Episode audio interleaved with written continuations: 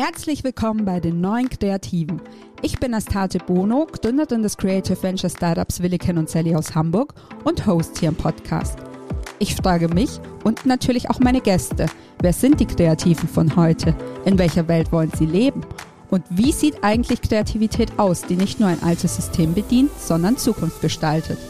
Schön, dass du da bist und jetzt viel Spaß mit der aktuellen Folge.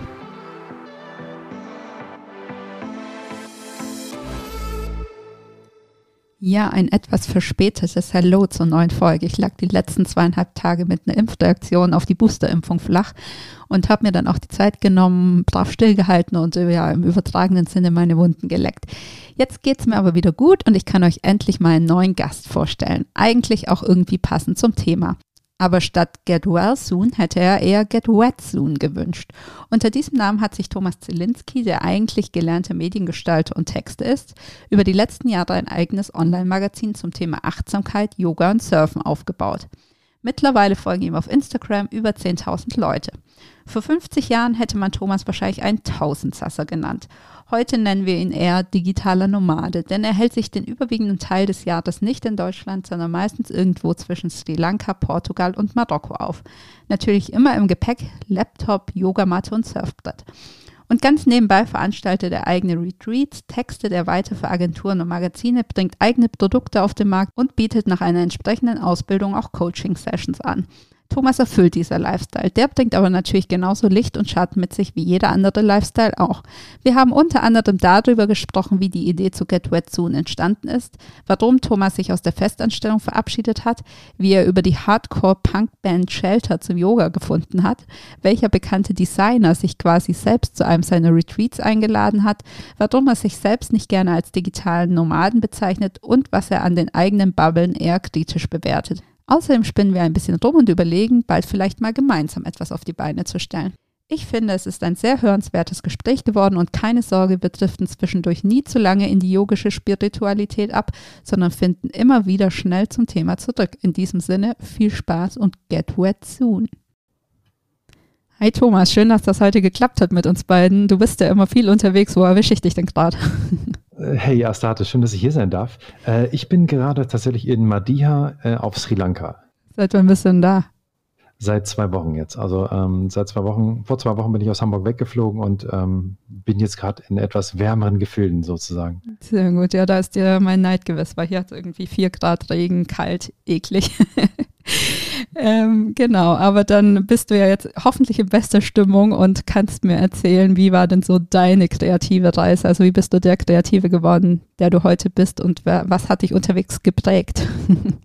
Oha, also ich, glaub, ich glaube, ähm, bei uns allen fängt es, glaube ich, ganz früh an. Ich glaube, also meine Eltern, äh, wir waren zum Beispiel, also ich komme aus, ganz, aus einer ganz einfachen Familie und wir hatten gar nicht so viel, also ich hatte nicht so die super vielen Spielzeuge und äh, die, den Hightech, wenn ich das heute bei meinen Nichten sehe, ja, die kriegen so Spielzeuge da schon alles eingebaut mit äh, tausend Tönen, Klängen und so weiter, die müssen den Kopf gar nicht mehr anregen. Also wir hatten immer mit einfachsten Sachen, äh, mussten wir uns irgendwie ja, Welten erstellen. Du kennst es wahrscheinlich auch noch so, ne? Also man mhm. hatte einfach viel weniger, da war viel weniger Technik drin. Ja, und, und da hat man sich schon, glaube ich, eher so nochmal die Zusatzwelten erschaffen, die dir dann irgendwie fehlten. Ne? Ähm, ich glaube, das war schon mal ein äh, großer äh, äh, Punkt dabei ähm, auf dieser kreativen Reise, würde ich mal sagen. Und dann? Wie ging es weiter? Genau, genau. Und ähm, ja, und ich, ich also ich habe ähm, ich hab früher immer viel, gerne viel gemalt. Also mein Vater hat mir damals so beigebracht, wie man mit Butterbrotspapier äh, Figuren abmalt, aus, aus so Malheften und sowas. Das fand ich total toll. Und irgendwie habe ich immer gemalt, so äh, immer gezeichnet und auch in der Schule Comics gemacht oder Karikaturen über andere Mitschüler und so. Also da so ein bisschen viel Humor immer mit reingebracht. Und irgendwann kam so dieser Gedanke, je älter ich wurde, dass ich eigentlich Grafikdesign studieren wollte. Damals gab es auch noch diese ganze BITS, also Berufsinformationszentrum und alles. Und meine Mutter hat uns dann immer noch begleitet. Und da wurde ihr dann gesagt, ja, machen Sie doch erstmal eine Ausbildung zum Mediengestalter. Äh, das ist doch was Sicheres. So, und äh, dann habe ich diese Ausbildung gemacht zum Mediengestalter und fand das auch ganz interessant und irgendwie auch schön. Hat mir auch schon erste Layouts gemacht und das alles. Aber irgendwie hat mir dieser kreative Part gefehlt. Dann habe ich gesagt, nee, ich muss jetzt irgendwie doch nochmal äh, was Kreatives machen und habe dann äh, mich an diversen Designschulen beworben und habe dann ja Advertising Design an der HWK in Hildesheim gemacht. Und ähm, das fand ich dann total interessant, äh, wobei ich dann da auch dort während des Studiums gemerkt habe, boah, irgendwie will ich vielleicht doch lieber äh, was mit Literatur machen. Also hatte eigentlich total Bock auf kreatives Schreiben und Kulturjournalismus in Hildesheim an der Uni oder am äh, Literaturinstitut Leipzig. Aber das war total das harte Auswahlverfahren. Also das habe ich dann irgendwie nur einmal probiert und war dann gleich total äh, frustriert, als ich da abgesagt, äh, als ich da die Absage bekommen hatte. Ich glaube, das sind 10, 15 Studenten pro Semester. Aber egal, das Schreiben fand ich nach wie vor total interessant und ähm, habe dann irgendwie während des Studiums, ich hatte Advertising Design gemacht und wir hatten ja auch viel Kampagnensachen gemacht und kam dann irgendwie auf das Buch Die Mörderfackel über Deutschlands beste Texter. Das mhm. sagt ja bestimmt auch noch was. Auf jeden Fall. Wo Amir Kassai und die ganzen äh, Leute drin waren. Und das fand ich total inspirierend. Ich fand ja eh immer gute Spots, fand ich schon immer spannend und ähm, dachte dann, okay, das wäre jetzt vielleicht noch so eine gute, ein guter Kompromiss, dass man auch weiterhin schreiben kann und dabei auch kreativ sein darf und hatte mich dann nochmal während des Studiums äh, für ein Praktikum beworben bei Jungformat und DDB in Berlin hatte dann auch einen Platz bekommen bei beiden und bin dann nach DDB, also zu DDB gegangen, weil ich da schon war. Und dann kam erst die Zusage von der Jungen Format und dann dachte ich, nee, jetzt bleibst du aber DDB, weil das war auch total spannend. Ich war damals bei, äh, schöne Grüße, falls Sie zuhören, äh, Marian Götz und Christian Jakimovic im Team, was total großartig war und riesen Spaß gemacht hat. Genau, hatte das dann vor dem Diplom noch gemacht, ein halbes Jahr, ganz viel auf Volkswagen, Deutsche Bahn und solche Geschichten. War davon total angetan und habe dann Diplom, das war noch so ein Mix aus Fotografie, äh, Kampagne natürlich und Text. Und ja, und habe dann danach angefangen, als Texter in der Werbung zu arbeiten. Mhm. Mich würde jetzt dieser eine Moment nochmal interessieren. Also du warst auf der Designhochschule quasi und ähm, hattest da, musstest da aber einen Kurs belegen, der sich mit Schreiben befasst hat. Oder wie bist du in dem Moment überhaupt auf die Idee gekommen, oh, eigentlich würde mich dieses äh, Thema Schreiben auch interessieren? Nee, weil ich äh, generell äh, also schon ganz viel äh, mich mit Literatur mal befasst habe. Also ich habe ganz viel Literatur gelesen, äh, Romane ständig. Also auch, ich war ja schon damals äh, viele mal auf Surfreisen unterwegs und habe auch da äh, ganz, das war glaube ich die Zeit, wo ich am meisten gelesen habe, sowieso immer auf diesen ganzen Reisen. Ähm, viel Literatur, Literatur, Literatur, immer Bücher verschlungen und dachte, boah, so diese romantisierte Vorstellung, oh, eines Tages so ein Romanautor, Bestseller schreiben. Das war irgendwie so eine, vielleicht auch etwas naive Vorstellung. Aber irgendwie hatte das was. Und äh, das fand ich total toll. Und dann hatte ich das gehört, weil das ja bei uns in Hildesheim, wo ich herkomme, dieser Studiengang von Hans-Josef Orteil initiiert, ähm, wo wirklich, das waren echt eine kleine Gruppe an Literaturstudenten und der aus dem Studiengang Kulturjournalismus hervorgegangen ist und spezialisiert wirklich auf kreatives Schreiben. Und ähm, das hätte ich total interessant gefunden. Ich kannte da auch einige und fand es mega interessant immer, was die alles erzählt haben. Ich so, wow, das wäre doch total gut. Also weil es wirklich so eine exklusive Auswahl war an Menschen, die sich dann wirklich den ganzen Tag nur mit dem Schreiben von Literatur beschäftigen durften. Mhm. Und äh, ja, das Literaturinstitut Leipzig ist ja, glaube ich, schon so eine Institution im deutschen Raum. Wie war denn da das Auswahlverfahren? Weil du gerade meintest, das war schon sehr hart. Kannst du mal kurz so ein bisschen rekapitulieren, was da gefordert war? Ja, also du musstest Texte abgeben. Also von daher war das war jetzt gar nicht so hart, weil man hat ja ein paar Sachen, aber hart war natürlich der Umschlag, der dann kam, der mm. dann sagt, hey, du bist, du bist äh, leider nicht angenommen, aber bitte hör nicht auf mit dem Schreiben und so, was wahrscheinlich auch viele bekommen haben. Genau, das war natürlich dann natürlich, wenn man so eine Absage bekommt, gerade wenn man oder als ich dann dachte, wow, das wäre es jetzt, das ist genau das Ding, was ich hundertprozentig machen wollen würde. Mhm. Ähm, aber das war natürlich schon so ein bisschen niederschmetternd natürlich. Okay, also aber du wurdest dann auch gar nicht erst zum Gespräch oder so eingeladen. Nee, genau, okay. genau, nee. Und ähm, als du dann als Texter angefangen hast, A, war es ein Kulturschock, trotzdem nochmal dann in den Werbetext einzusteigen und B, warst du dann wirklich immer happy als Texter oder bist du dann nochmal irgendwann ins Zweifeln gekommen und hast dir gedacht, ach, vielleicht gehe ich doch nochmal zu Design zurück? Also ja, also ich war äh, lange Zeit, also ein paar Jahre war ich auf jeden Fall total happy da mit dem Job des Texter-Daseins. Aber klar, man hat dann auch schon gemerkt, du kennst ja auch das Agenturleben, was, also die Begleitumstände, die manchmal dabei sind. Ne? Also viele Überstunden, äh, viele Wochenenden und viel Absagen im Privaten natürlich oder auch viel Absagen an das, was einen sonst noch interessiert oder für das man sonst noch Leidenschaft hat. Und das hat mich dann irgendwann schon so ein bisschen nachdenken lassen wow, ist das wirklich? Also kann es das sein, jetzt nur noch das zu machen? Also das, das war ich eh nie jemand, der sich hundertprozentig nur die eine Sache mal machen möchte. Ich glaube, dazu bin ich dann zu vielseitig interessiert gewesen. Und ich konnte dann zu viel nicht mehr machen. Also ähm, ich habe auch damals schon, wie gesagt, diese Surfreisen, das Yoga, Fotografie äh, und das andere Schreiben. Das, das ging dann irgendwann nicht mehr, weil äh, man kommt nach Hause, äh, schläft, steht morgens wieder auf, arbeitet, schläft dann wieder und, und so ging das die ganze Zeit. Und das war dann irgendwann, ich habe gemerkt, okay, das geht hier gerade irgendwie nicht mehr so richtig weiter. so. Okay, und das war dann quasi der Moment, wo du dann in die Selbstständigkeit gesprungen bist. Genau, Genau. Kannst genau. du uns da in diesen ganzen Prozess mal ein bisschen mitnehmen? So, wie war es, sich selbstständig zu machen? Was hast du für Vorbereitungen getroffen? Hattest du auch Ängste, die dich beschäftigt haben? Oder nimm uns einfach mal so ein bisschen Absolut. mit in die Zeit.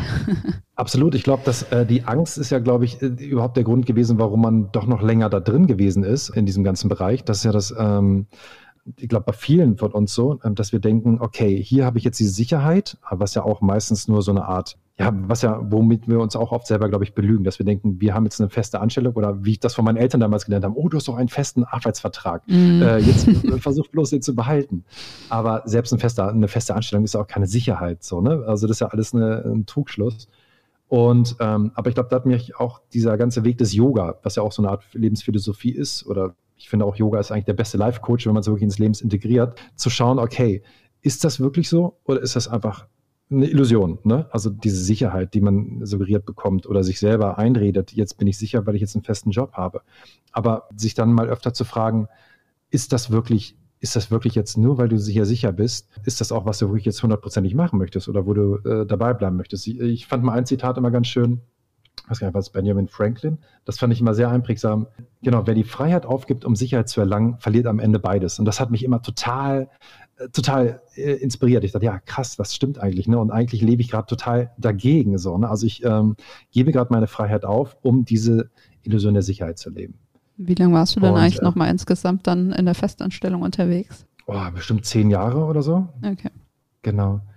Und habe dann aber auch gesagt, okay, äh, ich muss jetzt raus, das, das geht hier nicht weiter und bin dann auch, habe dann gesagt, okay, ich ziehe jetzt hier die Reißleine und bin dann auch wirklich erstmal auf Reisen gegangen. So, ne? Ähm, so ein bisschen klischee-mäßig, ich war erstmal in Marokko, habe da für eine Lodge was gemacht, äh, Social-Media-Geschichten und dann bin ich nach Indien gegangen, habe da auch so ganz Klischee meine Yoga-Lehrerausbildung machen, gemacht, die ich eigentlich nur machen wollte, um wirklich nochmal tiefer ins Yoga reinzutauchen. Und was auch nochmal viel ausgelöst hat in mir, und, und auch viele gleichgesinnte Menschen getroffen habe. Komischerweise war bei unserem Teacher-Training auch viele Menschen aus der Medienbranche. Komisch. Äh, ja, das war auch sehr bezeichnend. Genau, und, und habe dann irgendwie das während der Zeit dann auch gesagt, okay, ich möchte jetzt mehr Sachen machen, die, auf die ich eigentlich Spaß habe und, und Freude. Und habe dann, ja, wie gesagt, diesen äh, damals so einen Instagram-Kanal gegründet äh, und einen Blog gestartet, den du ja auch kennst, dieses Get By Soon. Damit fing das dann eigentlich alles an, wo ich gesagt habe, okay, weil unterwegs habe ich wirklich dann mehr Leute getroffen, die mich wirklich inspiriert haben, deren Lifestyle mich inspiriert hat und gemerkt habe, wow, ja, klar, das sind eigentlich eher die Dinge, zu denen ich mich hingezogen fühle, als zu dem, wo ich so herkam. Ne?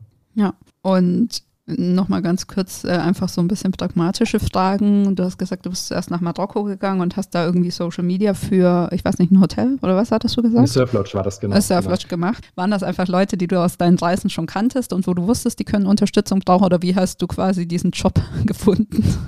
Ähm, nee, genau, die hatte ich damals angeschrieben. Ganz in, und der eine, dem, die, dem, den es in Tamrak in Marokko gehört hatte, der hatte zufällig eine Frau in Hamburg. Also der, der hat ein halbes Jahr in Hamburg gewohnt, ein halbes Jahr in Marokko. Okay. Und dann haben wir uns in Hamburg getroffen. Und er so, dann haben wir uns dort kennengelernt, Kaffee getrunken. Und dann haben wir gesagt, ey, komm, let's do it. Und dann ähm, bin ich da hin und habe dann das dort gemacht. Wie lange hast du das gemacht? Das war, das waren drei, vier Monate. Also es war eine Saison eigentlich nur. Genau. Und, und da habe ich dann auch gesehen, andere Menschen, die haben dann dort auch ihre ersten Retreats gemacht mhm. in dem mhm. Hause und habe dann da auch gemerkt, wow, ja, das wäre auch nochmal irgendwie eine schöne Geschichte, wenn man das so nach dem eigenen Prinzip aufbauen würde. Und wurde da halt mehr und mehr inspiriert für, für solche Dinge halt, ne? ja. ne? die ich ja eh schon während der, wie gesagt, Yoga habe ich ja schon während der ganzen Agenturzeit gemacht, konnte aber natürlich nicht so tief einsteigen, wie ich es gern gewollt hätte oder mhm. das so sehr integrieren ähm, weil einfach immer der Space dafür fehlte, so ein bisschen. Ja, und ähm, wenn ihr das quasi in Marokko gemacht habt, äh, war das dann aber ausgerichtet auf den deutschen Markt oder hast du das auf Englisch gemacht oder äh, du sprichst ja wahrscheinlich kein Arabisch, oder? nee, das war genau Englisch und Deutsch. Also die hatten, der Kanal war einfach auf Englisch und das, okay. das war völlig einfach. Genau, und das war ganz entspannt. Wie hast du das dann geregelt mit deinem Verdienst? Also kannst du mal so ein bisschen erklären, wenn man quasi viel remote arbeitet oder aus dem Ausland, wie läuft das dann mit, ähm, was weiß ich, Steuern und äh, Buchhaltung und so weiter? Ähm, ja, also solange du noch in Deutschland gemeldet bist, und das war ich ja, bin ich auch immer noch, ist das eigentlich gar kein Problem gewesen. So, ne? Also ich meine, in Deutschland ist es ja auch nicht so, wird ja die ganze Zeit gecheckt, wo bist du jetzt gerade und, und du, du kannst ja gewisse Auflandsreisen eh machen. Und ähm, von daher habe ich da gar keine Komplikation jetzt gehabt mit Finanzamt oder ähnlichem oder Versicherung. Das das hat sich alles noch im legalen Rahmen abgespielt, sozusagen. Okay. Und dann, äh, genau, bist du nach Indien weiter, hast du erzählt, weil du vorher schon viel Yoga gemacht hast. Und wie hast du dann deine Ausbildungsstätte in Indien gefunden? Wonach hast du die ausgewählt? Ja, ich habe, ähm, ich habe natürlich nach so Yoga-Stil geschaut, nach Yoga-Stilen und ähm, ich wusste, ich hatte damals, also ich bin ja auf Yoga gekommen, damals vor Ewigkeiten, da war ich mal auf dem Festival, habe eine Band gehört, Shelter, ich weiß nicht, ob der was sagt, äh, die, das war der von dem Sänger von Use of the Day, die damals diese ganze Straight Edge Bewegung gegründet haben. Und das hat mich eigentlich zum ersten Mal inspiriert und mit der Yoga-Philosophie, ohne jemals auf der Yogamatte gewesen zu sein. Okay. Also, auch jahrelang danach habe ich niemals diese Asana-Praxis gemacht. Ich habe jahrelang, wie gesagt, Surfen gewesen oder Wing Chun, Kung Fu gemacht aber mit der Yoga-Asana-Praxis ähm, hatte ich sonst gar nicht so viel am Hut. Aber diese Philosophie, dieser Hintergrund dieser ganzen Bhagavad Gita äh, und dem Ganzen, das hat mich immer inspiriert gehabt schon. Und ähm, mit ihm hatte ich dann damals telefoniert und er meinte, ah, wir machen nur 300er-Training. Im Yoga musst du immer erst ein 200er-Training machen, um dann 300er-Training machen zu können. Das ist quasi das Einstiegstraining.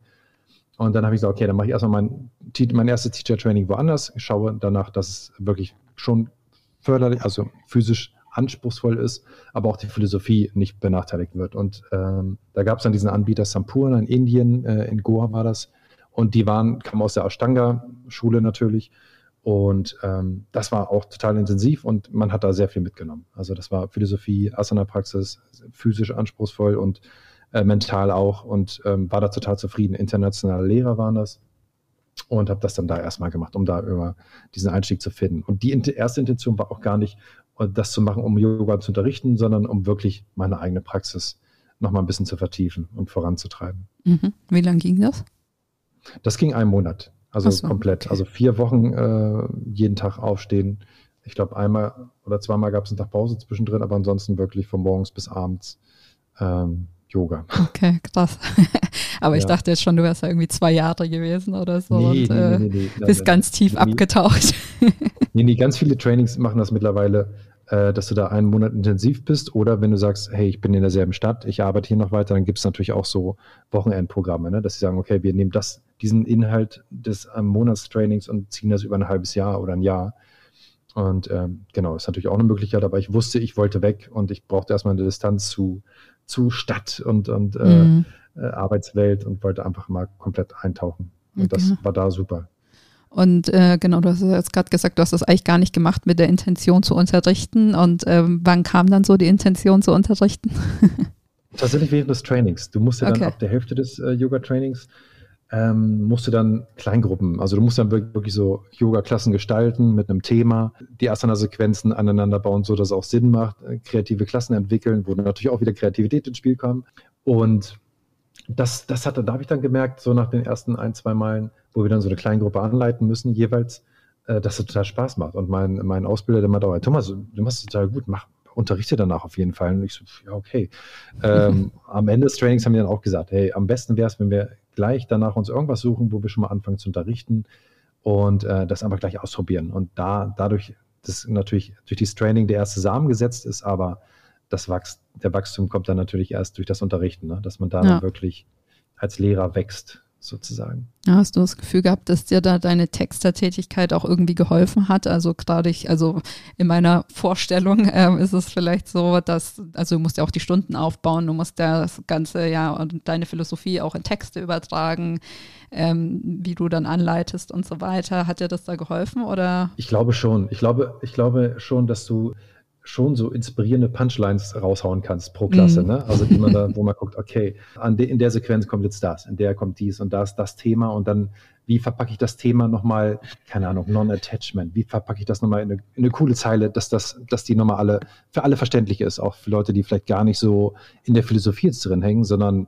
jetzt normal in unserer normalen westlichen Welt eher verortet sind. Ne? Das denke ich schon. Ich denke generell, dass man als Lehrer sowieso in die Klasse, du, du machst ja auch Yoga, ne? Dass man da auch als, als, du merkst ja auch, wenn du zu gewissen Lehrern gehst, die haben eh eine, jeder hat, glaube ich, eine andere, ich würde nicht sagen, dass jeder einen anderen Yoga-Stil macht, das wäre auch Unsinn, aber dass jeder Yoga auf seine Art und Weise irgendwie versucht, Leuten rüberzubringen. Mhm. Und äh, manchmal hat man das, äh, hat man die Fähigkeit oder die Möglichkeit, die Leute wirklich zu catchen und zu sagen, okay, der inspiriert mich jetzt oder die inspiriert mich jetzt als Persönlichkeit schon und äh, dann hat man natürlich nochmal eine andere eine weniger große Hürde, um an die Menschen ranzukommen, als wenn da jetzt jemand ist, der Leute vielleicht nicht so an Menschen rankommt. Ne? Also der eher, keine Ahnung, distanzierter ist oder, oder weniger locker. Also ich habe gemerkt, ich liebe es eh mit Menschen was zusammen zu machen. Ich bin mit äh, fünf Geschwistern, eine Patchwork-Family aufgewachsen. Für mich war das immer toll, vor vielen Menschen was zu erzählen. Ich mag auch große Yoga-Klassen zu, zu unterrichten. Ich liebe das. Also das macht einfach Spaß und ich glaube, das merkt man dann auch so ja. von der Energie her. Und hast du dann ähm, relativ schnell quasi war Yoga-Unterrichten relativ schnell zu deinem Texter-Dasein gleichwertig oder ähm, war das eher so 80 Prozent Texter-Einkommen, irgendwie 20 Prozent Yoga? Also wie hast du dich so organisiert zwischen diesen beiden Tätigkeiten? Ja, das war schon immer, also es ist immer noch, auch äh, heute noch ist es immer noch mehr Texter-Einkommen, weil Yoga ist natürlich gar nicht so leicht, da jetzt Geld zu verdienen. Also die Retreats, die ich ja mache, laufen auch super, die sind auch meistens ausverkauft. Aber auch da ist es so, ich möchte das für mich als was Besonderes lassen und, und auch für die Leute, als mhm. jetzt irgendwie zu sagen, okay, ich muss jede Woche einen, Kredit, äh, einen Retreat machen, um damit mhm. mein Geld zu verdienen. Das wollte ich von Anfang an nicht. Es wäre natürlich mal schön, Traum ist immer noch mal irgendwann so ein Space zu haben. Irgendwie, ich denke ja noch immer noch so, so eine Art Surf-Ashram oder sowas. äh, und dann mit Creative Space fände ich immer noch mega. Aber momentan ist es echt so, ein paar Retreats im Jahr und das, das reicht mir. Also ich muss da gar nicht jetzt die ganze Zeit boom, boom, boom, jeden Tag nur Yoga unterrichten oder äh, ein Retreat nach dem anderen. Ich weiß nicht, irgendwie finde ich das dann ein bisschen too much, glaube ich. Mhm. Weil es ist auch so ein Retreat, das war ganz lustig, ich hatte das mal in der äh, letzten Agentur, da hatten die auch, ob ich Bock habe, wieder als Feste anzufangen. Und ich meinte, ja, äh, ich irgendwie wäre, würde das, glaube ich, nicht funktionieren, weil ich auch meine anderen Sachen ja noch weitermachen würde. Dann, und dann kam so der Punkt, ja, aber äh, die Retreats könntest du ja dann auch im Urlaub machen. so, mhm. aber äh, also das denken aber viele, dass das Urlaub ist, aber ja. so ein Retreat zu veranstalten ist auf keinen Fall Urlaub. Also nach so einer ja. Woche Retreat hat man schon viel Energie gegeben, mhm. glaube ich. Ich würde tatsächlich auch gerne auf dieses Retreat-Thema gleich nochmal tiefer einsteigen, aber mhm. ich äh, würde gerne das Pferd so ein bisschen von vorne aufzäumen. Ähm, ja. Also du hast ja vorhin schon erwähnt, dass du dann mit Get Red Soon dein eigenes ähm, Online-Magazin, nenne ich es jetzt einfach mal, ins Leben gerufen hast. Kannst du noch mhm. mal ein bisschen erzählen, was der Gedanke davon war und wie das alles so angefangen hat und wie du dir das so aufgebaut hast? Ja, klar. Ähm, genau, also Get Red Soon. Am Anfang war es so, ging es eigentlich nur darum, ich dachte, okay, ich bin jetzt eh gerade unterwegs und reise hier und mache gerne Fotos, schreibe gerne kurze Stories über Menschen, die ich unterwegs treffe. So, ne? Also Menschen, die mich inspirieren und ich dachte mal, wow, es gibt so viele tolle Geschichten hier, viele tolle Menschen, denen ich begegne. Es wäre doch viel zu schade, wenn man diese Geschichten nicht gleich weitererzählt und vielleicht auch andere Menschen, die jetzt zu Hause sitzen und nicht gerade unterwegs sind, damit inspiriert. Und äh, dadurch entstand dieser Kanal. Oder auch, ich hatte immer versucht, die Surfen auch mit dem, mit dieser ganzen Yoga-Message zu verbinden auf Instagram auch wenn es manchmal Surfbilder waren, trotzdem diese Parallelen zur Yoga-Welt dazu ähm, als, als Message mit einzubringen. Und genau, dann dachte ich, okay, dann machst du doch gleich einen ganzen Blog dazu und fängst damit an. Und so wuchs das nach und nach. Dann gab es irgendwie immer gutes Feedback, auch aus der Surfwelt, äh, aus, von deutschen Surfmagazinen. Da gab es dann Anfragen, ob ich nicht da mal was äh, Lust habe, was zu schreiben. Und, und auch in der Yoga-Welt äh, wurde das dann auch positiv aufgenommen was mich natürlich auch gefreut hat. Also ich glaube, es war einfach ein bisschen was anderes als so dieses, was man sonst so kannte. Ne? Es war nicht nur Surfen, es war nicht nur Yoga, sondern es war was Authentisches, was beide Welten miteinander vermixt. Genau. Und, und, äh, und, und der Name Get zum selbst kam dann irgendwann auch, als ich da in Marokko angefangen hatte, einfach nur dadurch, dass die Jungs, also die Locals, mit denen ich surfen gegangen bin, die waren dann, hatten nun, es war irgendwie swell, also es kamen gute Wellen gerade an dem Tag rein morgens und ich dachte, oh Gott, oh Gott, ich konnte es kaum erwarten, los, lasst uns los. Und die haben doch ein bisschen länger gebraucht. Und irgendwie kam einfach nur aus mir raus so schnell, hey, come on, come on, let's get red soon. Und äh, die mussten dann total lachen und und dachte, ja, cool, irgendwie, und der, auch ein anderer Kumpel meinte dann, es war doch eigentlich der, der, perfekte Satz eigentlich so, ne, für jetzt deinen Instagram-Account, den du ja eh gerade gestartet hast.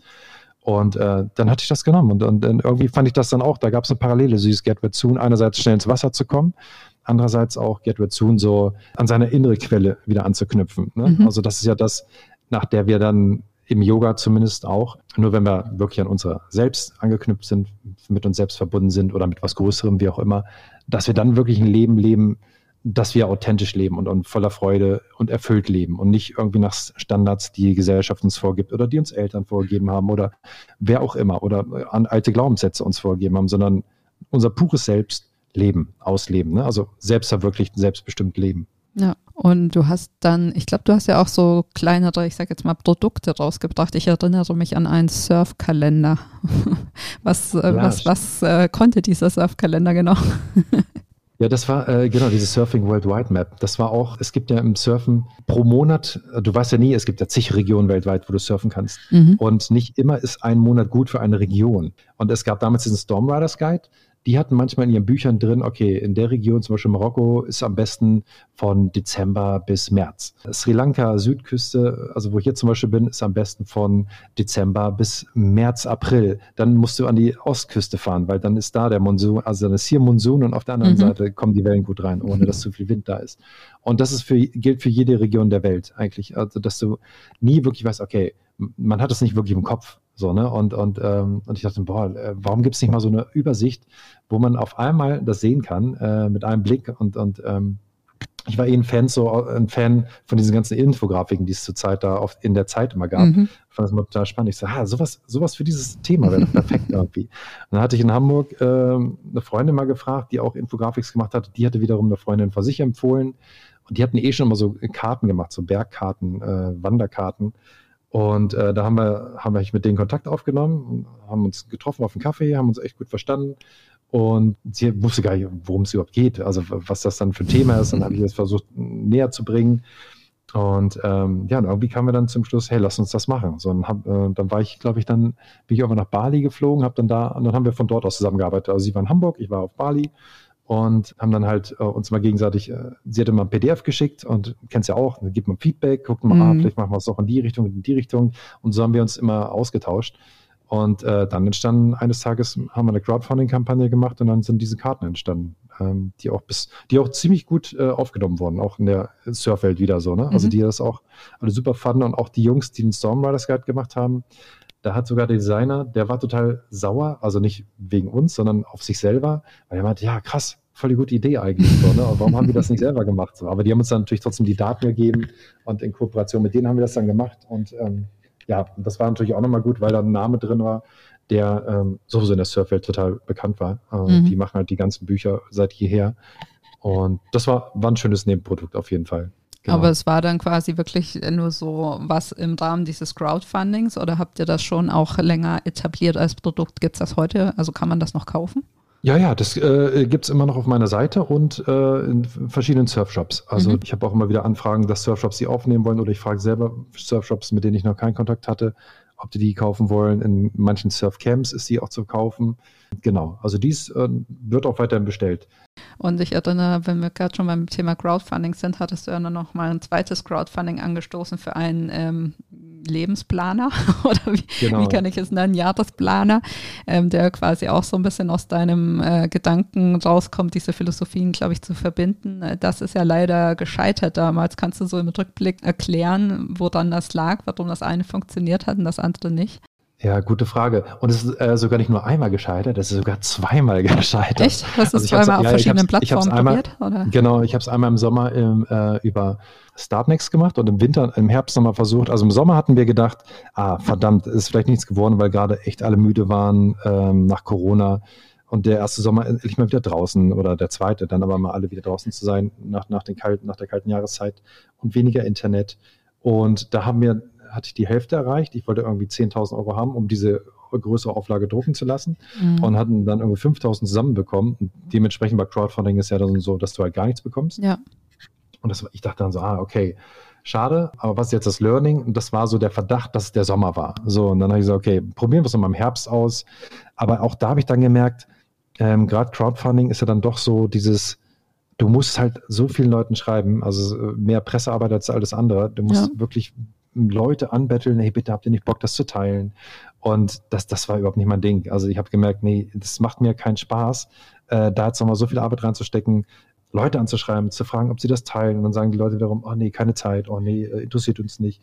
Und dann dachte ich, boah, äh, irgendwie, das, das war nicht so im Flow wie davor mit, dem, mit, den, äh, mit den Karten, auf jeden Fall. Okay. Ähm, genau, aber ich weiß, das ist total schade eigentlich, aber ich weiß, das Ding ist trotzdem da. Also es ist ja fertig gestaltet, ja, fertig konzipiert.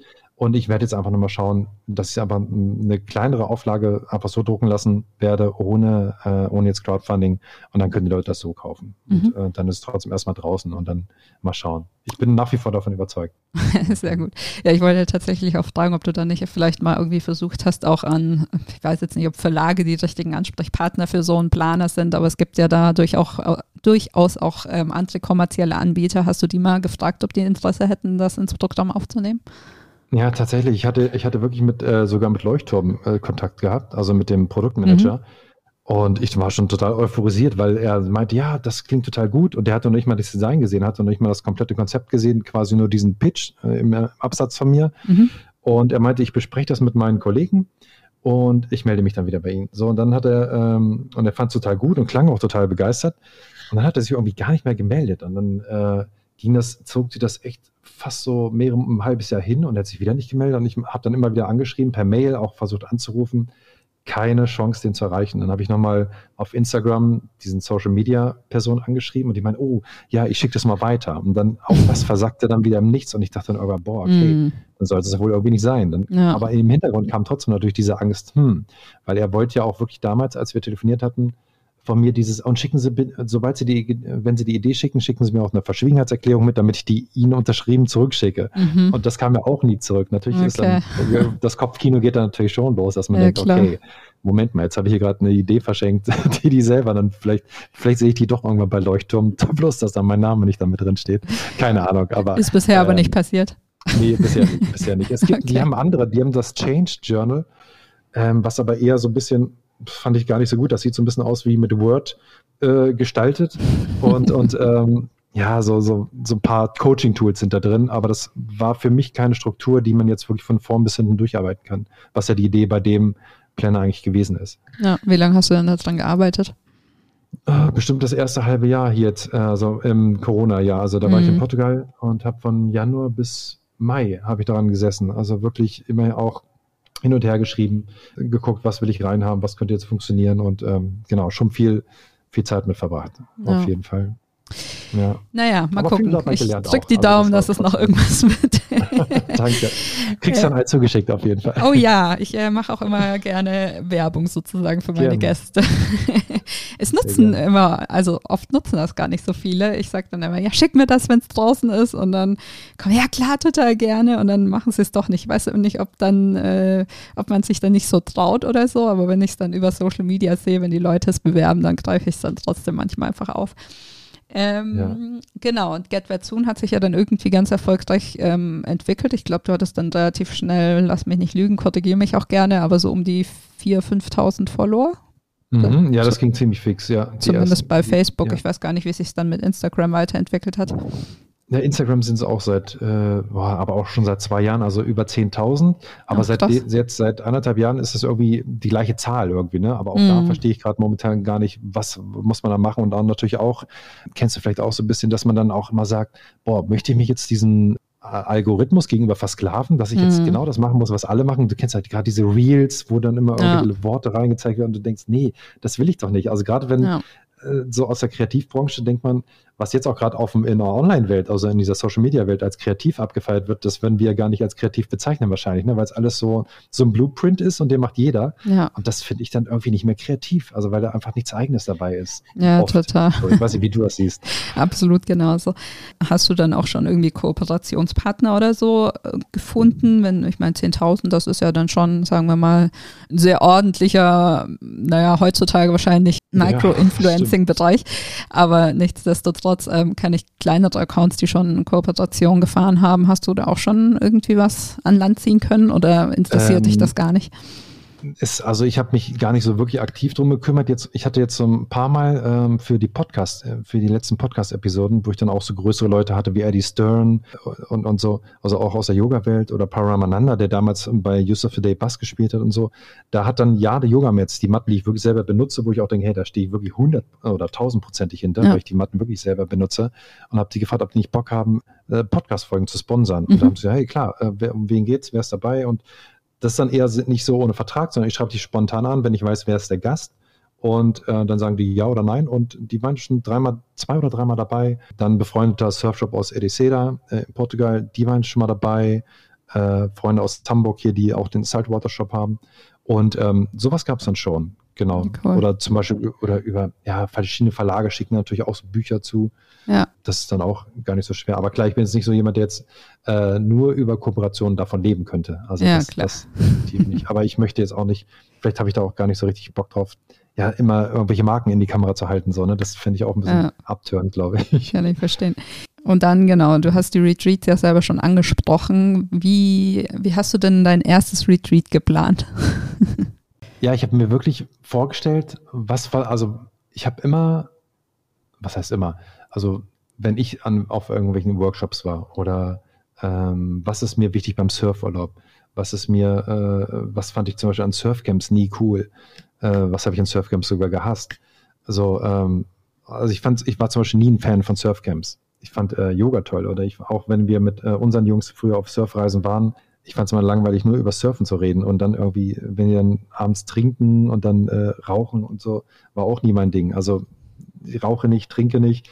Ich fand das irgendwie viel schöner, sowas, sowas zu fahren. Also eher so ein achtsameres Retreat zu machen ähm, und dann das mit dem Surfen zu verbinden, dass man wirklich sagt, okay, hey, wir, wir, man muss nicht abends die fette Party schmeißen. Es kann ja trotzdem spannend sein und man kann ja trotzdem partymäßig was machen, aber ohne sich irgendwie zuzudröhnen ich wusste, äh, es soll irgendwas sein, man steht früh auf, man beginnt den Tag mit Sonnenaufgang, weil das finde ich selber total toll. Im Yoga sagt man immer, das ist die sattfische Zeit, wo noch alles rein und klar ist, der Kopf ist noch völlig frei von irgendwelchen äußeren Einflüssen und äh, man beginnt dann mit einem Yoga-Flow und dann ähm, gefrühstückt man gemütlich, danach gehen die Leute surfen. Also das muss man natürlich auch mal anpassen, je nachdem, wie die Tiden sind, wie, wie, wie, die, wie die äh, Bedingungen sind der Wellen.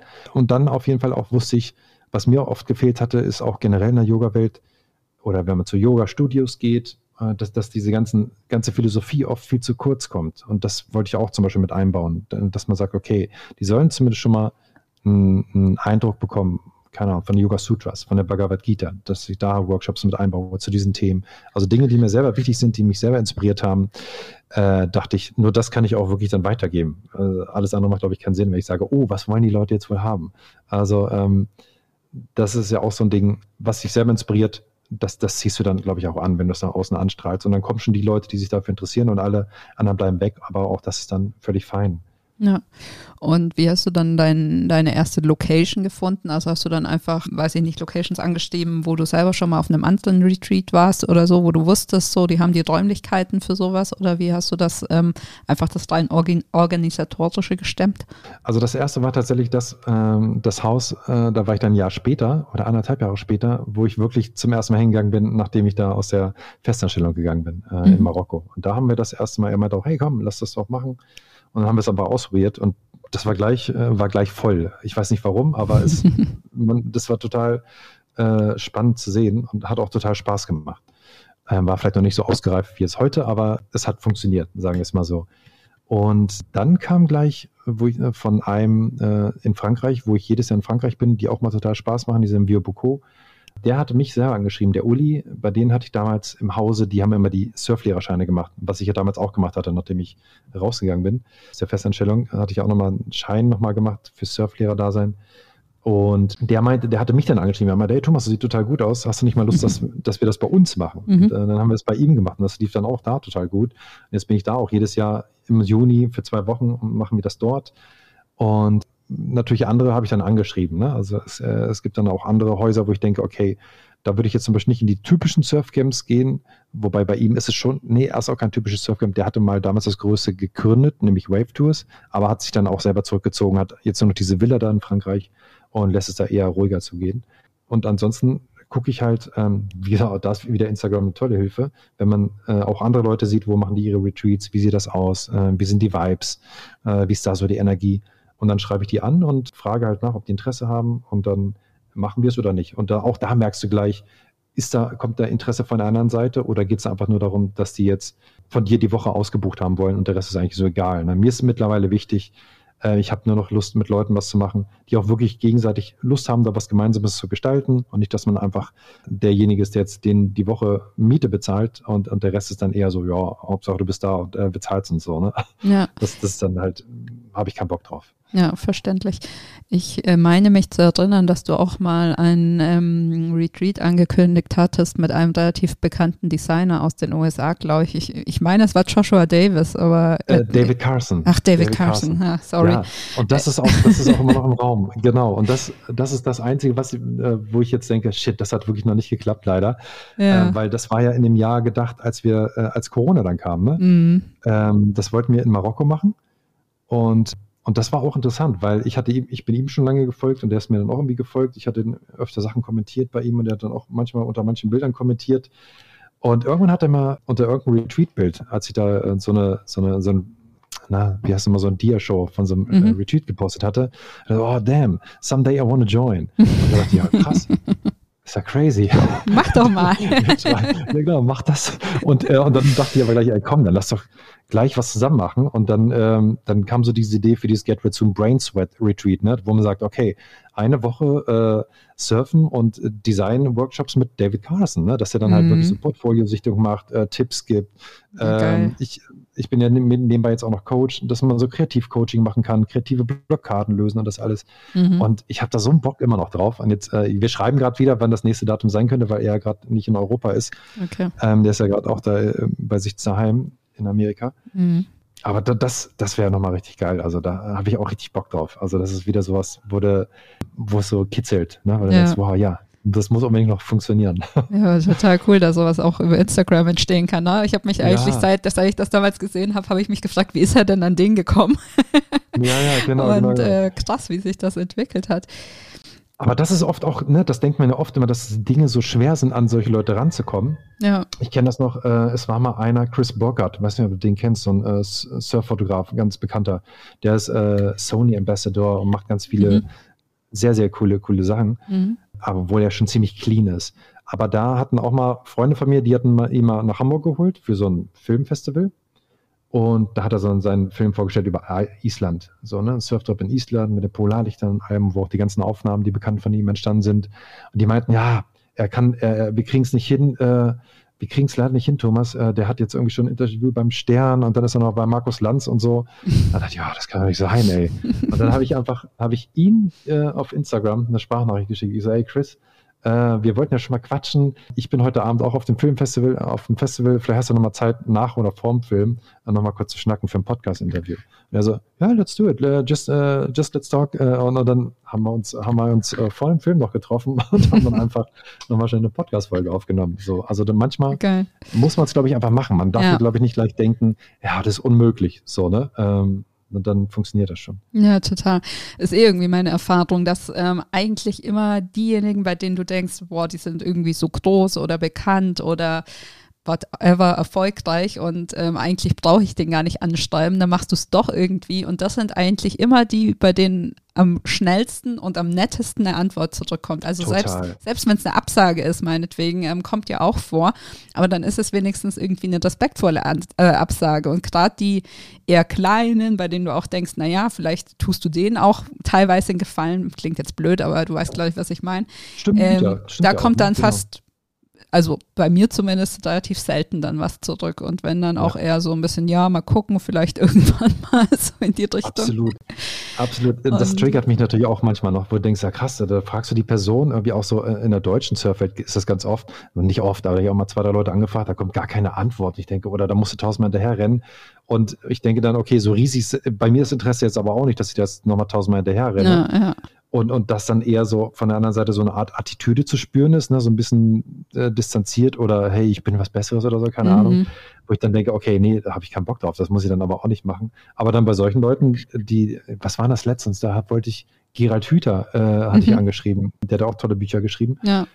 Der hat der hat dann auch abgesagt, aber total nett. Er meinte auch, hey, er muss sich jetzt momentan, er ist gerade in so einer Phase, wo er sich auf andere Sachen konzentrieren möchte und das würde ihm alles zu viel Energie rauben, aber er findet es sonst total nett und danke, dass ich gefragt habe.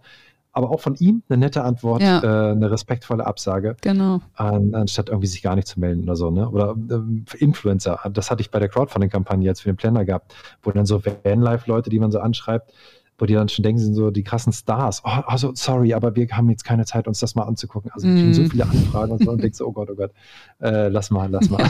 das ist absurd. Das ist echt absurd, wie sich da so die, die Realitäten verschieben. Ja, absolut. Äh, schon seltsam. Aber auch lustig zu beobachten. Ja, Genau, also ich finde das ja natürlich total spannend, jetzt auch gerade so aus meiner Perspektive von House of Williken, dass du eben anfängst oder zumindest jetzt in dem Fall quasi kreatives Arbeiten mit Retreat und Surfen und so weiter zu verknüpfen. Ist das was, was du vielleicht auch jetzt mal, abgesehen von seiner Person, irgendwann noch ausbauen möchtest? Findest du das Themengebiet auch spannend oder war das jetzt eher so ein Einzelmeister? nee, mega, mega spannend. Also das, wie gesagt, das ist ja eh noch so dieses dieser der Traum, das noch mehr zu verfolgen, wieder mit kreat mehr kreative Projekte mhm. auch mit einfließen zu lassen oder auch äh, ja solche Kreativwochen zu machen. Das, ja. das muss jetzt auch nicht mal mehr mehr sein. Also das kann ja auch in Deutschland stattfinden ja. äh, oder oben Dänemark, wie die Sande und so. Wie gesagt, ich bin ja auch schon, ich mag dieses Wort gar nicht, digitale Nomadenszene, aber irgendwie ist man ja auch so jemand, mhm. obwohl ich das gar nicht sein möchte, weil ich habe auch viele negative Assoziationen zu diesem Begriff, muss ich sagen. Ja. Aber ähm, genau, zumindest ähm, ich, äh, das, das, das, das ist ja irgendwie zwangsläufig kommt das zueinander. Ne? Schöne Projekte mit äh, netten Leuten oder mit, mit Gleichgesinnten zu erstellen, fand ich schon immer spannend. Also das, das fand ich auch in der Agenturwelt immer toll, wenn man sich, hey, man kriegt eine Aufgabe und mit mehreren Leuten versucht man jetzt was daraus äh, entstehen zu lassen. Oder allein schon, kennst du ja auch noch, wenn man Filme vorliest vor dem CD, was mhm. die anderen dann aus demselben, aus derselben Aufgabe gemacht hat. Das ist doch mega spannend. Oder ja. welchen Kampagnengedanken die daraus generiert haben. Oder welche Lines von denen geschrieben wurden. Das finde ich immer, das macht immer noch Spaß einfach. Ne? Das ist schon cool. Total. Ja, ich bin ja in meinem Kopf auch schon äh, so Ideen für Retreats, für Kreative und so. Vielleicht können wir uns ja, ja. da irgendwann mal zusammenschließen und was Gemeinsames auf die Beine stellen. Auf jeden Fall, finde ich total gut.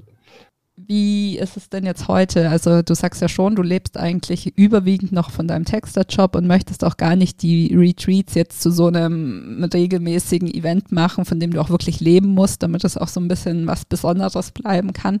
Aber in deinem Texterjob arbeitest du immer noch ähm, hauptsächlich für Agenturen oder kannst du dir jetzt auch schon gut davon leben, weiß ich nicht, für Surfmagazine zu schreiben oder andere Magazine oder ähm, Kreativmagazine, wie auch immer, keine Ahnung, ähm, was es da noch so alles gibt oder bist du schon im Agenturbusiness noch ähm, unterwegs?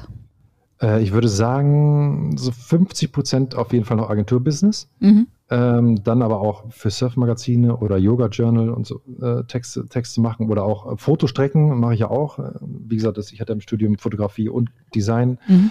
ähm, und das ist ja auch noch eine große Leidenschaft von mir. Ne? Das wollte ich auch dieses Jahr mal wieder ein bisschen mehr angehen. Ja. Da hatte ich auch eine, eine Kampagne letztes Jahr sogar fotografiert in Hamburg. Da bin ich dafür aus Portugal zurückgeflogen. Das hat auch wieder total Spaß gemacht. Also das finde ich halt gerade so schön an diesen, das kommt noch dazu, ne? also mit dieser Selbstständigkeit. Äh, vielleicht siehst du das auch so man hat einfach einen größeren Spielplatz. Also ich kann irgendwie jetzt auf mehrere Geräte wieder aufstehen. Ich kann mal auf die ja. Schaukel, dann mal auf die Wippe, dann nehme ich den, das Karussell und finde es total toll. Und, und, und, mir wird dann einfach nicht langweilig, weil dann immer wieder was Neues kommt, als immer nur die eine Sache zu machen, die ja dann ja. irgendwann doch auch, ja, irgendwann äh, flutscht es dann auch nicht mehr so, ne? wenn du dann mhm. nicht wieder eine andere Insel hast, die die andere wiederum inspiriert. So, und das finde ich halt total toll. Genau, also das mache ich und ähm, dann habe ich ja noch, wie gesagt, diese Retreats und ähm, bin jetzt auch momentan viel am Coachen. Also ich bin mhm. ein systemischer Coach noch dazu und ähm, habe da jetzt auch einige Klienten, die ich quasi online coache oder halt vor Ort jetzt, als ich im Sommer in Hamburg war, in Hamburg äh, gecoacht habe. Genau. Geht es dann eher in, sag ich mal, private Themen rein oder bist du eher so ein ähm, Karrierecoach, ja, sagen wir es mal so? Beides, je nachdem. Also meistens ist eh, also es sind viele Leute, die zum Beispiel gerade gar nicht wissen, wo sie jetzt, also wo sie jetzt beruflich nochmal hinwollen. Die wollen beruflich einen Neuanfang starten, mhm. zum Beispiel. Mhm. Ähm, haben dann natürlich auch, auch solche Glaubenssätze, die sie feststecken lassen ne? und ja. wissen, okay, ich habe Angst. Oder dann dieses alte Thema mit der illusorischen Sicherheit. Äh, kann ich das überhaupt machen? Ich muss doch dies und das und das. Und dann auch zu hinterfragen, ist das wirklich so? Ne? Bist du wirklich so sicher, wenn du dabei bleibst? Oder was, was verlierst du dann dadurch wieder, wenn du da bleibst? Und ähm, dann aber auch äh, Selbstständige, die gerade starten, die neu in die Selbstständigkeit gehen, da zu coachen, hey, okay, was, was braucht es jetzt? Ähm, oder wenn du dich jetzt, ich hatte letztens Fotografin, die sich selbstständig machen wollte, äh, wie positioniert sie sich? Wie, wie, baut, wie baut sie ihre Seite auf? Wie kommuniziert sie? Das, das kann man ja auch wieder aus unserer Agenturwelt nehmen, ne? diese ja. ganzen Geschichten.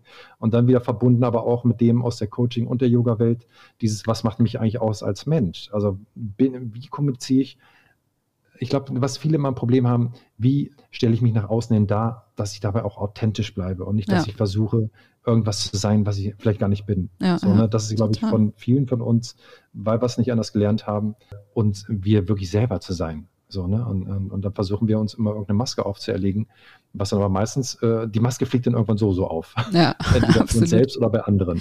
Ja, und meistens hast du auch nicht den entsprechenden Erfolg, ne? weil die Menschen einfach Eben. merken, dass du ähm, ja, eine Rolle spielst, die du nicht wirklich verkörperst. Genau, genau. Übrigens auch so ein äh, Wort, was ich aus der Digital-Nomaden-Szene immer verachtet habe, dieses Fake it until you make it. Ich finde das mhm. schrecklich. Also, ähm, und da gibt es ja auch viele, also die dann irgendwie was vorgeben zu sein, äh, ist ja auch so beliebt in der digitalen normalen Welt. Ich zeige dir jetzt, wie es geht, damit ich damit mal Geld verdiene, habe es aber selber sonst gar nichts anderes geschafft. So, ne? Also ja. das ist ja so dieser, bei vielen so dieses, äh, die Grundidee. Äh, äh Hashtag no, eigentlich gar keine Idee. so. ja. ja. manchmal hat man auch das Gefühl, gerade diese Coaching, ähm, will dir jetzt nicht zu nahe treten, ich verstehe das voll ganz. Überhaupt nicht, ich weiß, was Aber ähm, diese Coaching-Bubble und die digitale Nomaden-Bubble, dass die immer ihre eigenen besten Kunden sind, weißt du, wie ich meine? Ja, Jeder belegt irgendwie total. einen Kurs beim anderen und so weiter. Genau. Und äh, wenn du es dann mal ein bisschen mehr hinterfragst, dann ist da auch viel Schein dabei, sagen wir es mal so. Viel Fake, viel, ja. viel Fake, viel Schein, äh, viel ja, Leute, die sich einfach Sachen mal schnell angelesen haben und dann irgendwie äh, das einfach mal jetzt daraus einen Workshop bauen, aber ja. irgendwie auch nicht mal eine Ausbildung oder äh, eine wirkliche, äh, wirkliche Lizenz dazu gemacht haben zu dem Thema oder so. Ne? Und es ist wirklich viel, viel. Ähm, ich habe da letztens mit einer Freundin drüber gesprochen, die auch einen äh, größeren Podcast hat. Und sie meinte auch, sie findet das schrecklich und auch unverantwortlich, wie da kommuniziert wird teilweise, was den Leuten da vermittelt wird. Gerade die dann vielleicht psychisch ein bisschen labiler sind ja. oder denken, wow, jetzt kann ich das auch machen. Ja. Oder die sich in solchen Gruppen treffen und dann, ja, ich will auch digitaler Nomade sein. Äh, was muss ich denn jetzt, welches Business macht ihr denn jetzt dafür?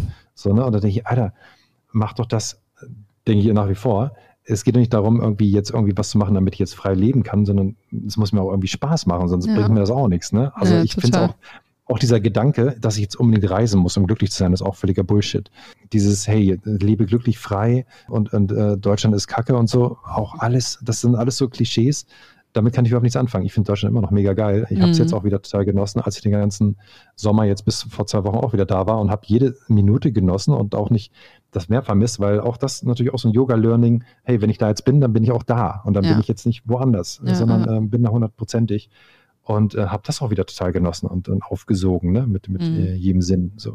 Also man merkt ja, dass dich das, äh, dein Lebensmodell so total erfüllt und dass das auch das Richtige ist und so weiter für dich. Aber fragt man sich trotzdem manchmal, warum muss ich immer auf tausend Hochzeiten tanzen und äh, wenn ich mich auf eine Sache konzentrieren würde oder sagen wir mal vielleicht auf zwei, dann wären die zwei Sachen vielleicht viel erfolgreicher, als sie das momentan sind. Also äh, hinterfragt man das manchmal auch so ein bisschen. Absolut, absolut. Ich habe letztens auch gedacht, ja, wäre es denn gewesen, wenn ich jetzt doch nochmal in so einer, äh, man sieht dann auch Kollegen, die jetzt irgendwie dann irgendwie Geschäftsführer sind oder so, ne? aber da frage ich mich mhm. auch, wer, wer, hätte ich das wirklich sein wollen? Ich glaube nicht, nach wie vor.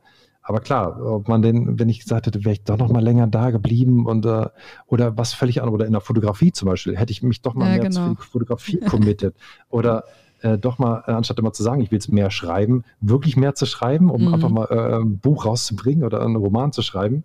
Das sind natürlich schon so Fragen, die, die ich mir stelle, definitiv. Hast du das auch? Ähm, ja, also gut, ich bin ja noch nicht so mit tausend verschiedenen Armen aufgestellt wie du, aber trotzdem fragt man sich natürlich oft, so sollte ich mich jetzt nicht auf eine Sache konzentrieren und wir haben ja auch ähm, am Anfang der Selbstständigkeit, ich finde, man springt auch schnell auf am Anfang der Selbstständigkeit, gerade wenn du noch nicht so richtig weißt, wo soll es eigentlich für dich hingehen mit der Selbstständigkeit, auf viele verschiedene Züge auf, die sich gerade so anbieten. Ne? Also mhm. wir haben ja dann den Likör zum Beispiel auch gemacht, weil da die Idee kam von einem Kumpel und er hat gefragt, wollen wir mitmachen und so weiter, haben wir es gemacht. Ja, super. Und ähm, das lief ja auch äh, erfolgreich und so weiter, aber trotzdem hat man halt mit der Zeit gemerkt, es, eigentlich ist es dumm, am Anfang der Selbstständigkeit, wo du eigentlich ein Unternehmen im Bereich Design oder hm, sagen wir jetzt mal Oberbegriff Werbung aufbauen möchtest, ähm, dann direkt noch irgendwie ein zweites Produkt mitzustarten, das eigentlich dieselbe Aufmerksamkeit bräuchte wie das andere Unternehmen, auch wenn es wirklich groß werden soll. Und ich finde es schon, also irgendwie ist es cool, weil du siehst, du kannst zwei Sachen, aber irgendwie ist es auch frustrierend, weil du genau weißt, okay, das eine könnte mehr fliegen, wenn du dich drauf konzentrierst, das andere könnte mehr fliegen, wenn du dich drauf konzentrierst. und man sich so ein bisschen zerrissen fühlt immer zwischen den beiden Geschichten. Und ja. ähm, ich habe schon gemerkt, dass ich, glaube ich, eher der Typ bin, der sich lieber auf ein bis zwei Sachen konzentrieren will und nicht in zu vielen äh, Gewässern fischen will.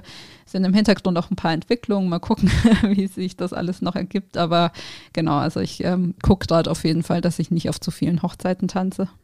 Ähm, das aber auf jeden Fall auch ein Learning bei mir, dass ich das auch will, zumindest äh, temporär dann immer, ne? dass ich ja. sage, okay, höchstens ein, zwei Sachen gleichzeitig, ja. anstatt jetzt wieder, das war, glaube ich, letztes Jahr auch das mit dem Planner das Problem. Aber dann hatte ich irgendwie fotografiert, dann habe ich da wieder was geschrieben, äh, nebenbei noch Textjobs gehabt und dann mhm. irgendwie nebenbei noch der Planner.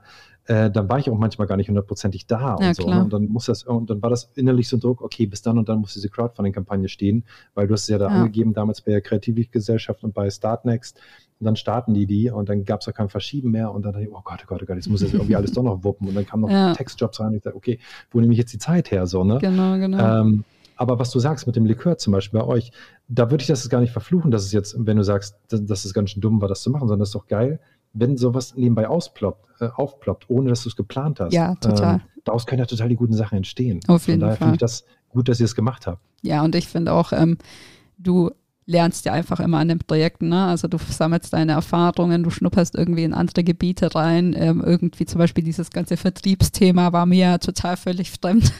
Und ja. ähm, auch generell einfach so, wie ist es, ein eigenes Produkt zu haben? Was steckt da alles für Arbeit dahinter und ähm, mhm. was für Mechanismen und so weiter? Also man, man wächst ja immer an diesen Projekten. Also selbst wenn man sie dann nach ähm, vielleicht, weiß ich nicht, drei, vier Jahren wieder einstampft oder die so auslaufen, ähm, genau, hat es dich ja auf jeden Fall irgendwie klüger gemacht.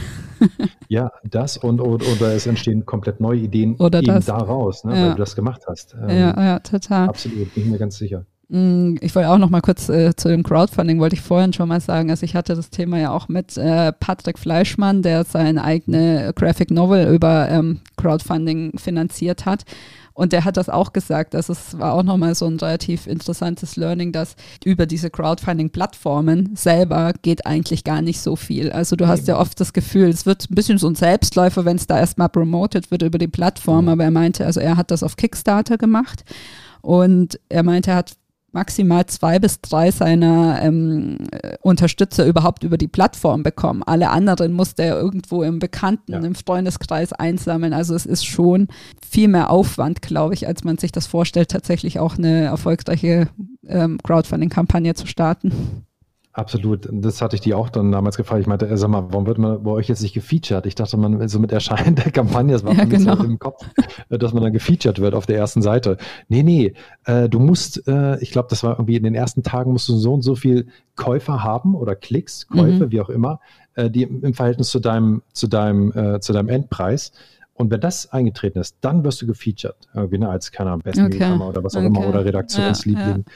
Und da dachte ich, boah, krass, das ist ja, ey, das ist ja total heftig so, ne? Und, und da geht's, dann habe ich wieder von anderen Freunden gehört, ein Kumpel von mir, der macht auch so Facebook-Ads, der, wo ich dachte, boah, das kann doch nicht sein, dass es nur dadurch funktioniert, dass du total viele Ads erstmal schalten musst auf Facebook, damit mhm. du Leute auf deine Landingpage bekommst, die dann sofort Bescheid wissen, okay, und schon vor, im Vor, vorherein vor, auf diese Crowdfunding-Kampagne schon hinweisen, dass die kommen ja, wird, ja, ja, damit die schon Bescheid wissen, das schon gelernt haben. Ah, und dann, sobald die dann kommt, nochmal äh, mit Facebook-Ads äh, targeten. Ne? Und ich dachte, boah, nee, das ist alles, äh, und das war irgendwie auch so ein bisschen, also ein bisschen enttäuschend oder, oder desillusioniert, weil ich dachte, krass, ich dachte, da werden Produkte gefördert, weil sie cool sind mhm. und nicht, weil man jetzt äh, der coolste Facebook-Marketer ist. So, ne? ja, das ja. finde ich irgendwie total schade. Äh, das war so, ja, schade, dann halt nicht. So. Ja, aber es ist auch echt oft, wenn man ähm, erfolgreiche Crowdfunding-Kampagnen hinterfragt, dann äh, ist das echt oft irgendwie so, ja, am Schluss haben wir schon noch irgendwie 4000 Euro gefehlt, die haben dann meine Eltern zugeschossen oder ja, so. Genau, genau, genau. Also meistens, ähm, ja, sind da, also sagen wir, kommen viele Faktoren zusammen, damit sowas dann auch wirklich erfolgreich ist am Schluss. Total. Ja, spannend, Thomas. Wir haben äh, die Stunde fast schon voll gemacht. Vielleicht zum Abschluss einfach nochmal die Frage, was passiert so in den nächsten Monaten bei dir? Wo treibst du dich rum und ähm, genau, was stellst du Spannendes auf die Beine? Äh, also definitiv bin ich jetzt mal hier in Sri Lanka den nächsten Monat auf jeden Fall. Also mhm. ich komme wieder zurück, sobald es ein bisschen wärmer wird, aber dann auch nach Hamburg und ich freue mich auch schon drauf. Freue mich dann auch wieder mehr Yoga zu unterrichten, habe ich gerade total Lust drauf. Ähm, möchte tatsächlich mehr wieder fotografieren in diesem Jahr und, und natürlich auch Textsachen auch weitermachen, aber mehr Sachen noch, die einen wirklich Spaß machen. Und das kennst du ja auch, wenn man so Kunden hat, wow, da, da steht man auch noch selber total hinter, äh, dass es nochmal eine ganz andere Energie ist, die man da in das ganze Projekt reingeht. Mm. Und ansonsten habe ich tatsächlich für dieses Jahr gesagt, hey, jetzt, letztes Jahr hast du total verplant und es ist gar nicht so gut jetzt zum Beispiel mit diesem Planner so gut gelaufen. Mhm. Äh, dieses Jahr planst du einfach mal viel weniger und lässt mal wieder mehr Sachen entstehen, also mhm. die entstehen dürfen, wie bei euch zum Beispiel, wenn da, ihr plant nicht und dann kommt auf einmal äh, so ein Likörprojekt um die Ecke. Ne? Ja, Also ja. und, und ähm, das, das möchte ich dieses Jahr wieder mehr zulassen, also mehr Freiraum für Sachen, die entstehen dürfen, anstatt dass sie sofort entstehen müssen. Ja. So, das ist, äh, jetzt so, ist mein Mantra des Jahres, auf jeden ich Fall. Ich finde, das ist auch ein schönes Schlusswort für den Podcast. Vielen schön. Dank und äh, genieß deine Zeit auf Sri Lanka noch. Danke dir, mein Lieber. Danke, dass ihr dabei sein durfte. Und äh, vielleicht bald mal wieder in Hamburg. Auf jeden Fall. Mach's gut. Liebe Grüße. Ciao.